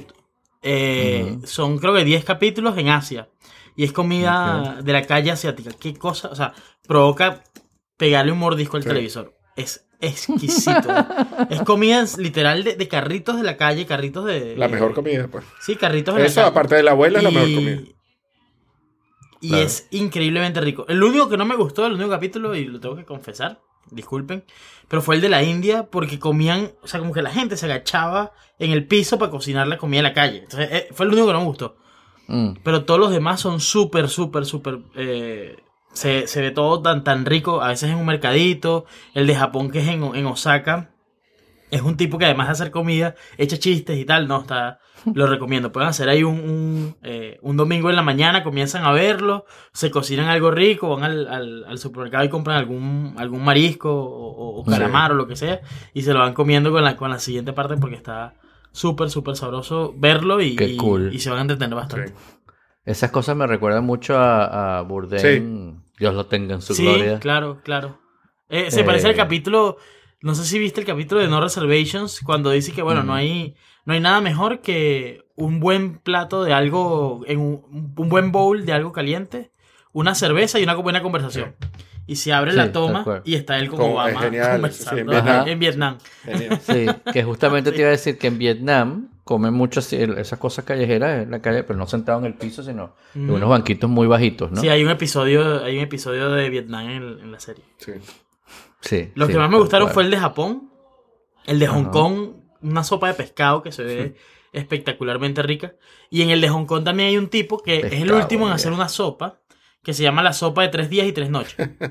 él haga- es, es una sopa de Suena cabra como un episodio de Bond. y él sí él la, la- hace la, prepara la sopa como unas ollas de barro y esa olla la entierra en un, en un cuarto que tiene en su casa con leña todo el día y pasa allí tres días y tres noches a como a 60 grados más o menos es, es a, a- a baja temperatura y él dice que es el último en hacerlo porque toda su familia se ha muerto de, de efisema pulmonar y él Ah, también él- de él ya lo tiene y, y se va a morir.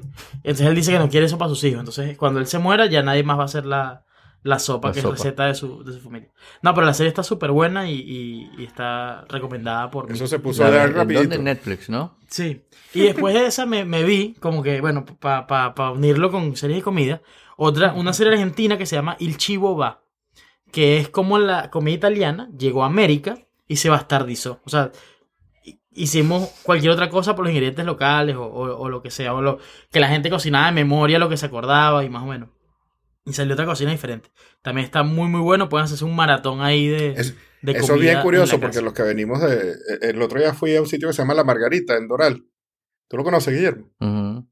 Ah, la margarita que es Wonderful. famoso, que hace comida venezolana. Y yo me di cuenta Sí. que una de las cosas más populares ahí es la lasaña o el pasticho. Y la razón Claro. es que los italianos llegaron a diferentes sitios y, y la comida se degeneró de forma diferente. El pasticho americano no tiene nada que Claro. ver con el pasticho venezolano. No, la nada. lasaña, como le llaman aquí, es una cosa dulce. es una cosa extrañísima o sea, comparada con. dulzona, con pues, la salsa es muy dulce, Si tú muy- tienes ese. En cambio, en Venezuela, la salsa que hace la nonna, está tres horas ahí Sí. cocinándola, una cosa. Sí, y además es, una de esas comfort foods, ¿no? Para los venezolanos, como el Sí. pasticho. Entonces, yo creo que uno de los, Ay, de los productos más populares de este sitio de comida venezolana es una comida italiana, curiosamente.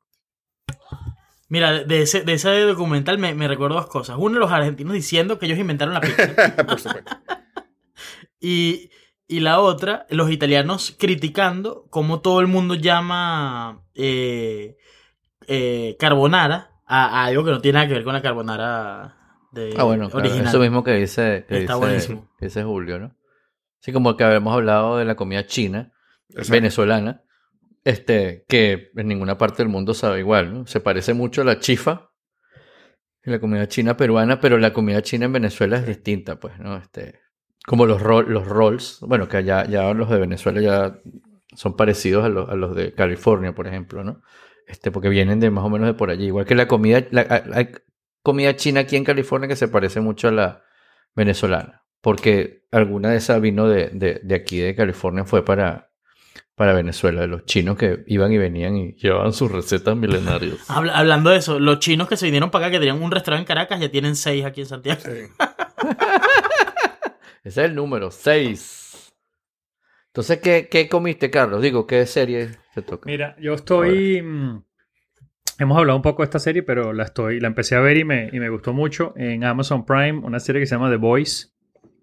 Este es, es una versión de qué pasaría en el mundo si de verdad hubieran gente con superpoderes. El, eh, De nuevo basado en un eh, cómic, ¿no? Sí, y los Sí. porque obviamente pues estos, estos superhéroes, eh, pues la gran mayoría son unos idiotas, este eh, prepotentes que Sí. se aprovechan. Hay una corporación que los oh, tiene como los mejores y entonces les hace mercadeo y social media. Y, y obviamente tienen unas agendas ocultas y quieren, y quieren ser eh, eh, el ejército de los Estados Unidos. Este, es bien interesante, tiene una pila de tramas ah, eh, que han ido saliendo bien, bi- bien, bien divertidas en ese, en ese sentido. No es una. No es, no es una serie así de superhéroes en que ay, qué chévere, sino, sino es, es totalmente cruda y, y creo que comentamos el otro día con muchísima violencia gratuita. Gratuita. Este, eh, pero hasta ahora voy como por el cuarto capítulo y está, está muy entretenida. Sí, ya, ya me la, ya me la consumí completa. No ese problema ahora de... Tengo que terminarla de ver. Sí. porque- Este, y mm, está bien, está, está chévere, y es eso que tú dices, ¿no? Es como... eh, hacen tan humanos a los superhéroes que los hacen corruptos, eh, eh, eh, con problemas de... O sea, son mentirosos, son... Uno, uno que es un ladrón, o sea, son, tienen como traficantes, o sea, son- tienen las millones de, de- de cosas. Uno está jugando con la política, o sea, son, son bien... Son, son detestables completamente, ¿no? Eh, Bueno, eh, casi Sturgeon no se equivoca, ¿no? La Eh. ley de Sturgeon, que 90% de todo es mierda. Este, hasta ahora no se ha aplicado a los superhéroes, ¿no? Esa y el, y el poder Exacto. absoluto corrompe absolutamente. Sea, Exacto, sí, porque es eso, ¿no? Este, se sienten que tienen tanta, tanta, tanto poder que, bueno, vámonos, hago lo que me da la gana y se acabó. ¿no? Este, pero está, está bien chévere, está, está, está interesante. O sea, es interesante, es interesante verla, ¿no? Yo, yo, en estos días leí una, un- una mm, reseña que es una amiga que escribe de series en una revista y en, y en hipertextual. eh, eh, acerca de la, de la serie y hablaba súper bien y no sé qué. Y yo, o sea, hacía como todo el análisis sobre analizando todo. Bueno, no sobre analizando, analizando todo, ¿no? Pero digo, analizando todo. Y, y yo decía, bueno, yo, yo la vi, no, no me pareció la mejor serie del mundo, pero no, pero no me paraba. O sea, la, la, la veíamos, la, la seguimos viendo, la seguimos viendo completa porque nos llamaba la atención, ¿no? Este, que iba a terminar, que iba a pasar. Había cosas como demasiado gore, inclusive. No, hay una escena donde hay un, hay un superhéroe que es como, como un flash, ¿no? Que, va, que, que- es más veloz y no sé qué y tal. Y está, un- está uno de los protagonistas, está eh, dándole un beso a su novio, abrazado, no sé qué, entonces se medio separa y da como un paso en- fuera de la acera y de repente desaparece, como que se pulveriza en el aire. Y tú, ¿qué pasó? Tú dices, bueno, le dispararon, explotó. ¿Qué? Es que el tipo la atropelló, el flash, ¿no? Y dice, ay, disculpa, el tipo con una bolsa, que, ay, disculpa, perdón, no tengo tiempo. ¡Pum! Y se va, ¿no? Como que chocó a alguien y se dio a la fuga, ¿no? Este, como cualquier persona deshonesta. Eh, pero este tipo en este caso además la atravesó por el tipo, el tipo voló por Pero se los aires. las manos. Es porque va a una velocidad increíble, ¿no? Agarrándole las manos, que es lo único que queda de ella. Ahí el tipo se queda con las manos así, el tipo como que, ¿qué? Sí, ¿Qué? sí. ¿Qué? Claro, porque uno a veces dice, bueno, Superman, uno ve la, la serie de Superman o Flash, no sé qué, y, ay, ¿cómo hace esa gente para no, por ejemplo, Superman para no chocar con un avión? ¿No? Sí. Este, cómo se- que el tipo tiene la, tiene la, la, la, la, la historia de vuelo de los aviones. Tiene un radar mental. y tiene las rutas de los aviones, o, o vuela a una altura, está, o sea, dijo, bueno, vamos a volar a esta altura porque los de aviones no vuelan. O sea, en la vida nunca real, de como los aviones que si vas para el oeste vuelas a una altura y si vienes de vuelta vuelas a otra altura. De repente Superman tiene Ajá, otra pero entonces altura lo- para él. exacto, para él Lo que sí es que nunca vieron Spider-Man. Que con gran poder viene gran responsabilidad. Exacto. Exactamente. El tío Ben. Exactamente. Este, ah, bueno, y la, la última que voy a recomendar sale ahorita pronto, en septiembre, finales de septiembre creo, en Netflix. Se llama The Spy y es con, con Sacha Baron Cohen. Ya está bueno. Sí, sí. y los cortos son buenísimos. Es, un, es una historia basada en unos hechos de la vida real de un espía eh, del Mossad.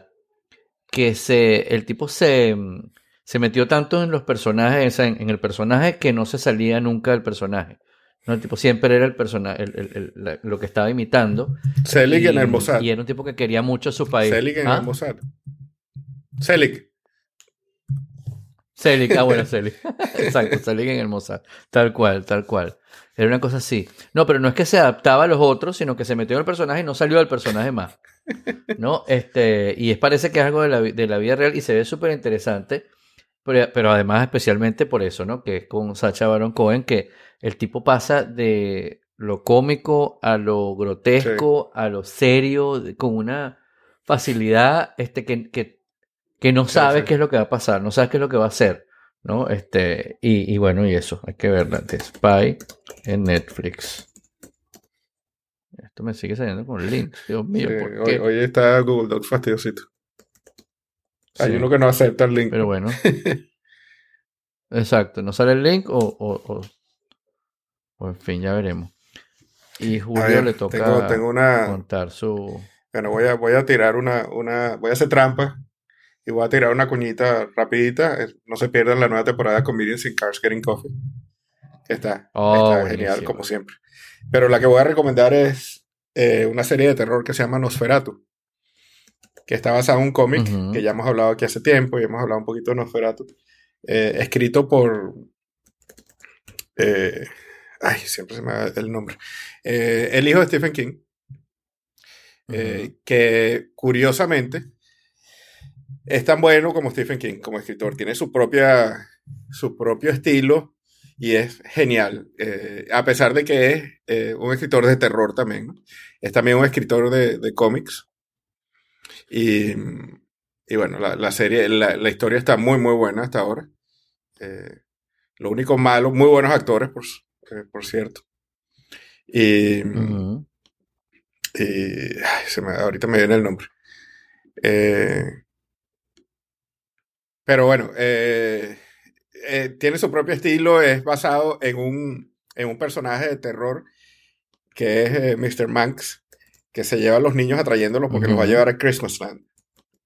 y, y es- está muy, muy buena, muy, muy buena, buenos actores, eh, bien simpática, vale la pena verla. Y Nosferatu es el, la placa de Charlie Manx, que tiene un carro, un Rolls Royce antiguo, donde recoge a los niños. Y entonces la placa es un Vanity eh, Plate que es NOS4A2. Nosferatu. Que el, el que la colección No es Carlos, ¿no? Fair Tiene A2. una colección de, de placas de. Sí. sí. Sí. Nosfer, Nosfer A2. Tal Nosferatu. Y, y hablando de esa temporada de, de Comidas sin Cars Getting Coffee, vi el primero, eh, el primer episodio en un, en un avión. Y era el de Sí, buenísimo. Murphy. Buenísimo. Un Porsche espectacular. Qué genial Sí. Eddie Murphy. De verdad. Genial. Qué sí. genial. Yo, yo creo que ahorita tenemos que apreciar mucho todos los comediantes que puedan dar la cara públicamente y no, que, no hayan caído en el, en el Me Yo Too creo que también. tenemos que quitarnos ese rollo O sea- encima, definitivamente. Estamos cayendo. Bueno, ese, ese puede ser un tema completo del, sí, del eso, podcast. como el de la pero semana qué pasada. fastidio. No puede ser que. No puede ser que no podamos oír música vieja, que no, porque todo antes. eh, Y, y- y, pues, deberíamos meter a nuestros padres presos, ¿no? Porque, Exacto. oye, cualquier cosita que hiciste Que él, él- él- fue la defensa de, de Plácido Domingo. Él dijo, no, es que las cosas antes eran un poquito diferentes, ahora Bueno. habían otras reglas.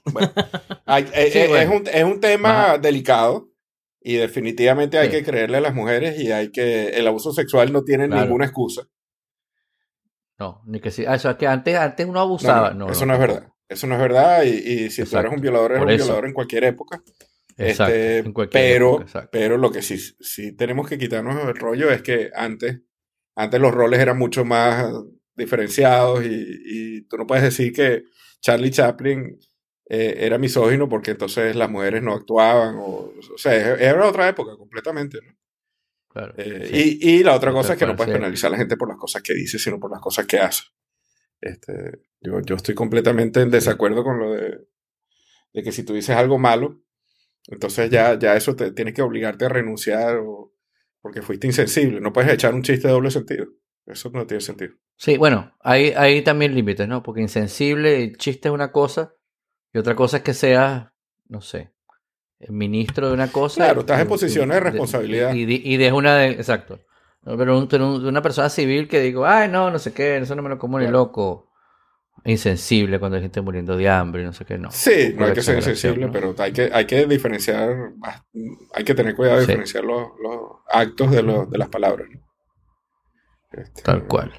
Y bueno, entonces agradecemos a StreamYard por permitirnos esta hermosa plataforma para hablar como de Brady Bunch, a Edmundo Vázquez, que nos acompaña desde México, y a el señor Abel, que también nos acompaña en esta grabación en vivo. Y por supuesto los invitamos como siempre a visitar Pau Clothing y elmodulor.com.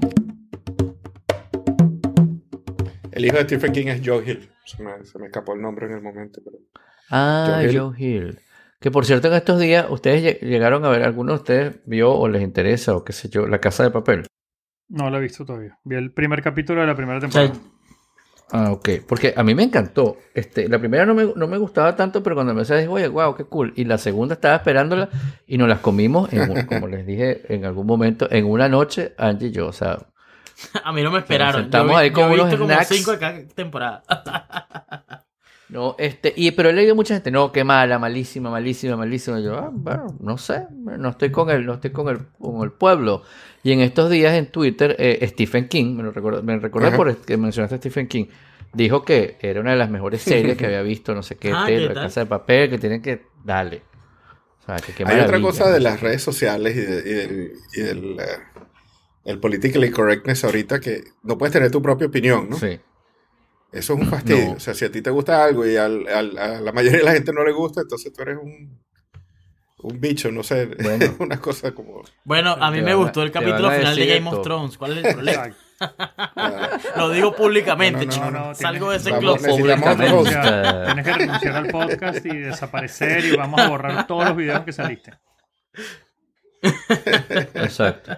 Ah, Stephen King dice eh, que esta temporada es it's exciting and hilarious. Está bien. O sea, claro, yo no sé si es buena encima, pero es exciting and hilarious. A mí me pareció, y además lo dice El Stephen Twitter de Stephen King es genial, aprecio por mucho cierto. su Es muy bueno y, y el tipo Sí, es tiene genial. buenas opiniones. Eh, o sea, es, es buena Sí. recomendación. El pan Steven. Sí, tal cual. El pan Steven. Y bueno, Julio, terminé de ver Umbrella Ajá. Academy.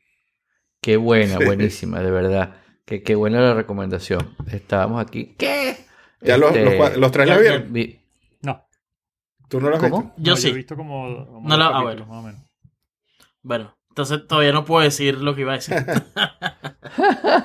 Pero es buena, de verdad, es bien buena, es bien buena. Eh, hay unas partes que como siempre, pues, es como en cualquier serie, pues es como, se nota que era para alargar el, la cosa, para hacerlo de los capítulos que, que les habían encargado. Pero la serie en general, la idea, la cosa, Sí. es bien chévere. De hecho, yo empecé a ver The Voice pensando que era como una Sí. imitación. Pero que A mí, nada a que mí una de las cosas que me gustó mucho de Umbrella Academy es que si, si no le paras mucho es como un video musical. Es como la, la Sí. musicalización está genial y, y las escenas. Por La ejemplo, música las es muy buena. de peleas que la Gastón en el fondo. Este, son, o sea, la puedes ver casi, puedes, puedes fumarte un, un porro y, y- y verla así sin pararle mucho. Y es como que tienes un... La música es bien buena, que de hecho últimamente las, las, las series las están apoyando Sí, mucho con la mucho. música. Siempre las han apoyado, tal, las sí, pero esta vez, a- ahora la, la Sí. música, pero pop, ¿no? Yo creo que eso viene como de, de, de, de- de Marvel, de cuando, de que Marvel empezó a usar canciones Claro. de música pop este, las series, pero una, dos. Y hay series ahora que son. Cada, te- cada capítulo tiene Sí. cinco o seis canciones de, de- de- El de- verdadero. el- a, a Muy quien co- conocidas. por eso es a Miami Vice. Bueno, sí. ¿Viste? Sí. Far De hecho, yo pasé un tiempo. Ah, bueno. Perdón, Ricardo. No, no. Eh, no, no, No, claro, era, que estaban eh, hablando de la música, que si viste Far From Home, la de Spider-Man. No lo he visto yo. Sí. Que, que hay una escena en la que él le pone música, este eh, John Favreau le pone, le pone una música a él, eh, y dice, yo me ocupo de la música, y le pone ACDC. Y, y el chamo, Ujú. Spider-Man se voltea, ¡Oh, Led Zeppelin! ¡Me encanta! ¡Buenísimo!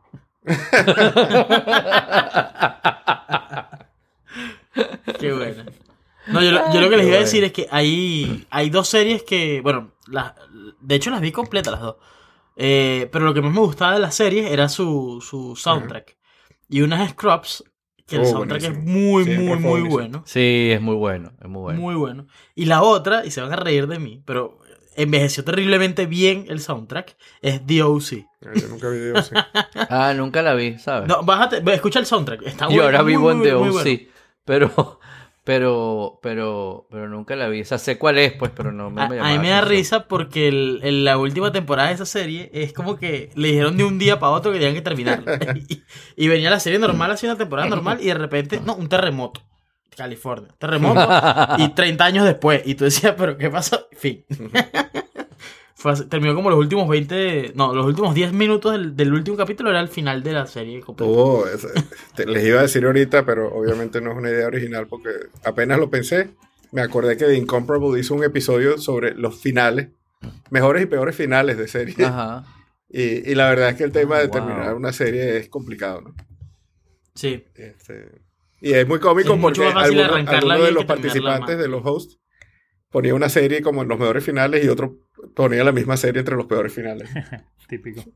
Eh, y una serie que estaba viendo en Hulu, que la vimos en tres días, porque para dejar, para no, no verla todo en solo golpe, vimos los 10 capítulos en tres días, es una que se llama Harrow, que la recomendé hace tiempo cuando era la primera temporada y salió la segunda, que es de un, un forense en Australia, que es así como fuera de la caja, ¿no? Entonces siempre está como buscando más allá y es como medio detective. Está bien chévere la serie, está, eh, te mantiene, es, digamos, eh, eh, tiene, el, el- el- tiene un arco, unos arcos cortos, cada episodio resuelven como un caso, y el, pero todo el tiempo, medio episodio, están en el arco largo que comienza y termina, que es lo que me gusta de esa serie, que comienza y termina en, en, en la, en, en esa misma temporada, no te la dejan para la otra. Termina como con algo que va a pasar en la otra, este, y, y- y- pero, pero no te dejan con con un año esperando cuál va a ser el desenlace, ¿no? Sino que se, se, se, desen- se desenrolla, en- se desenvuelve en, en, en esa temporada. Está bien chévere.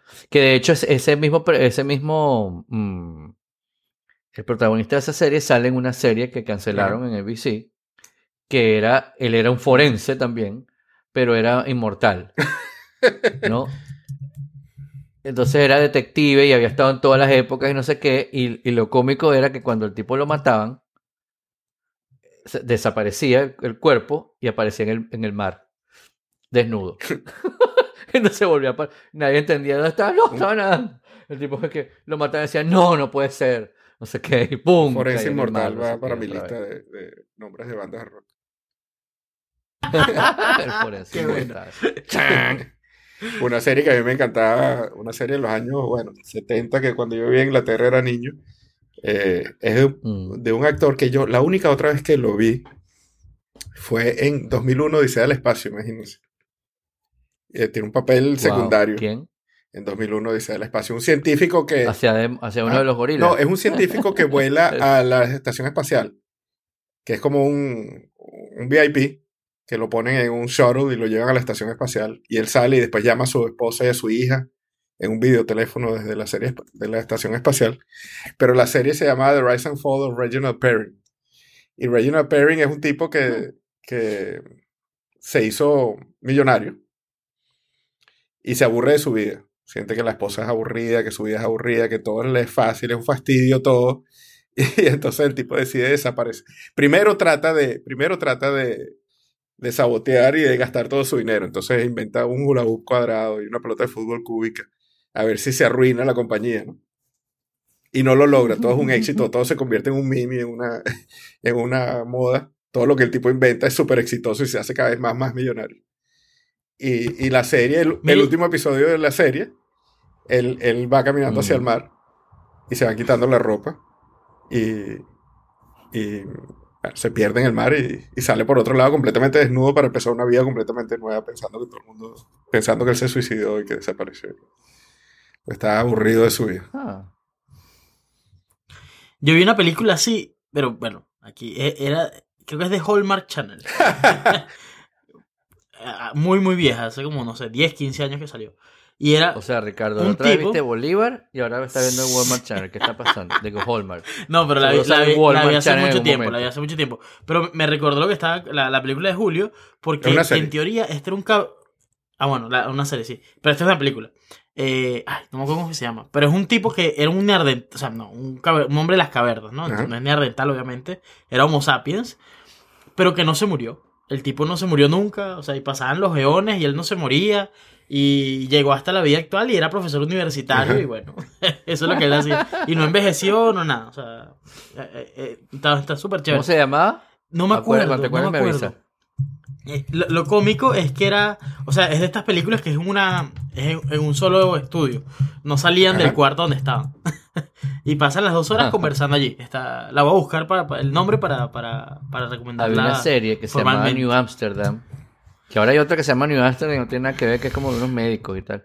Pero esta se llamaba New Amsterdam, por, obviamente por. por y, era en Nueva York. Entonces era New Amsterdam porque era, era por Nueva York. Y, y el, el tipo era un inmortal que había estado toda la vida en, en, en, en Nueva York, desde que se llamaba así, New Amsterdam, y era médico, era forense, era, era detective, o sea, tenía como cada vez, cada, como cada vida tenía un, un- una profesión nueva, ¿no?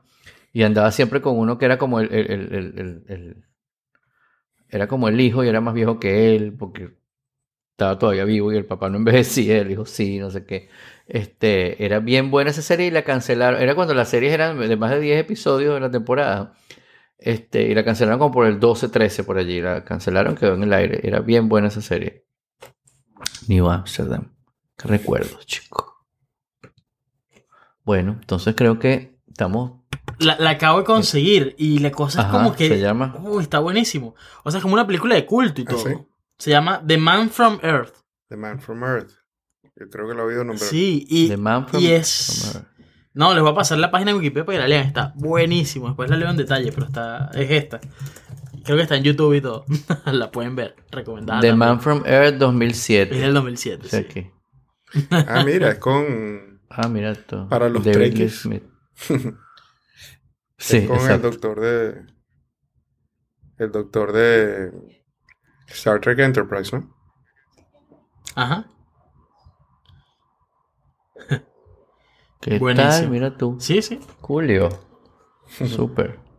Lo ponemos en las notas. Bueno, recordamos que todo esta, o parte de esta conversación, si, si le- si quieren buscar links o algo así, los tenemos en, la, en las notas que pueden encontrar en revistelrobot.com.